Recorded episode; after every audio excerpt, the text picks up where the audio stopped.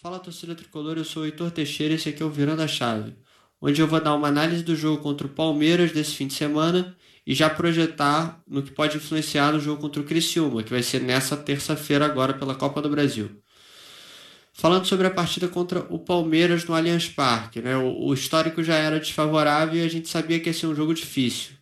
O Palmeiras é o líder do Campeonato Brasileiro e, e mostra várias superioridades em relação ao Fluminense a atuação não foi ruim de uma forma geral, se você analisar o todo. O Fluminense conseguiu criar boas chances e mostrou algumas dificuldades pontuais. Acho que a primeira é como o time perde a intensidade quando joga com Nenê e Fred juntos. Por mais que um domínio tenha sido demonstrado ali em alguns poucos momentos, mas a, a falta de intensidade claramente atrapalha na hora do time criar jogadas de associação e de, e de voltar na, na defesa. Outra coisa é como o time pecou na última finalização. O lance mais emblemático é o do Gabriel Teixeira, logo no começo da partida, que perde um gol que o goleiro já estava vendido. Aquela bola podia ter mudado o destino da partida e a gente teve várias outras chances para definir dessa forma também. Uma coisa positiva acho que é a solidez da defesa. Por mais que nós tenhamos perdido a partida, né, tomado um gol, mas poucas vezes o Palmeiras criou efetivamente jogadas, por mais que fosse superior na maioria do tempo.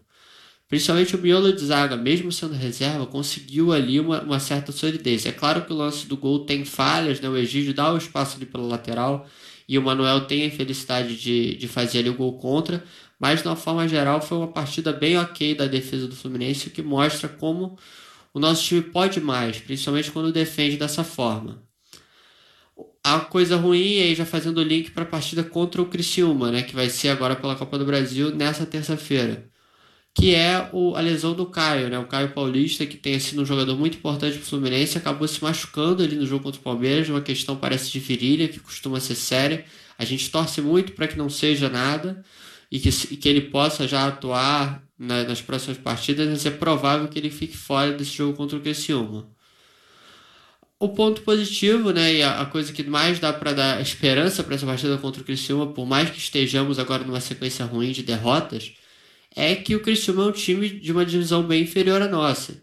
E o Fluminense já mostra há, anos já na Copa do Brasil que consegue lidar bem com esses, esses adversários, né? Já vencemos aí o, o Figueirense, todo mundo vai lembrar por 3 a 0 Acho que é uma, é uma questão bem simples assim, para o Fluminense atuar. Deve atuar com o time considerado titular. O Roger já deu indício disso na coletiva.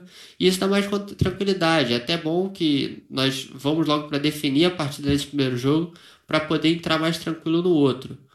O Criciúma tem que ser respeitado sim, é um adversário sério, mas o Fluminense tem que mostrar a superioridade do seu elenco e, da, das suas ideias para dominar e vencer o Criciúma nessa partida. Não tem muita outra alternativa, ainda mais nessa sequência negativa, senão a coisa pode começar a desandar e nós temos Libertadores jogos importantes do Brasil para frente. Esse jogo é muito importante para dar confiança para a equipe, acho que é a coisa principal. Nessa partida a gente deve contar também com a volta do Bobadilha, que deve acabar atuando aí, um jogador que estava lesionado, deve voltar agora nesse jogo. Vamos observar também quem o, o, o Roger vai tirar da lista de relacionados. Né? A gente viu na última partida o Luca ainda sendo relacionado. Talvez ele já fique de fora dessa ou ele prefira tirar o John Kennedy. Isso aí vai ser uma dúvida que ele vai ter, mas que tem que ser resolvida.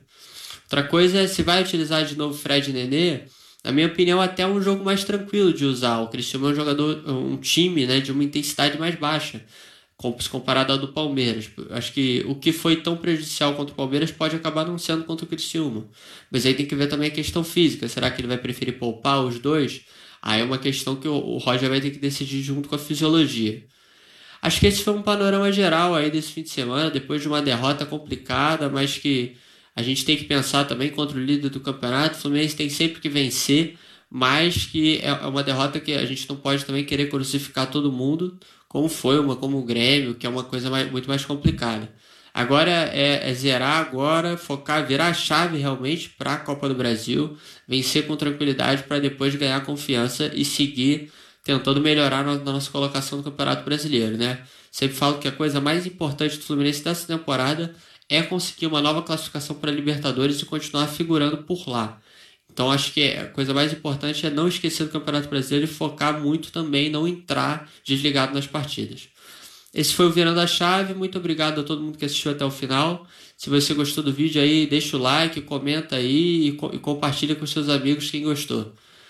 Pode aí dar a sua sugestão, o que você acha que o Roger tinha que fazer, ou dar uma sugestão aqui pro vídeo que a gente está sempre tentando melhorar. Muito obrigado a todos, valeu!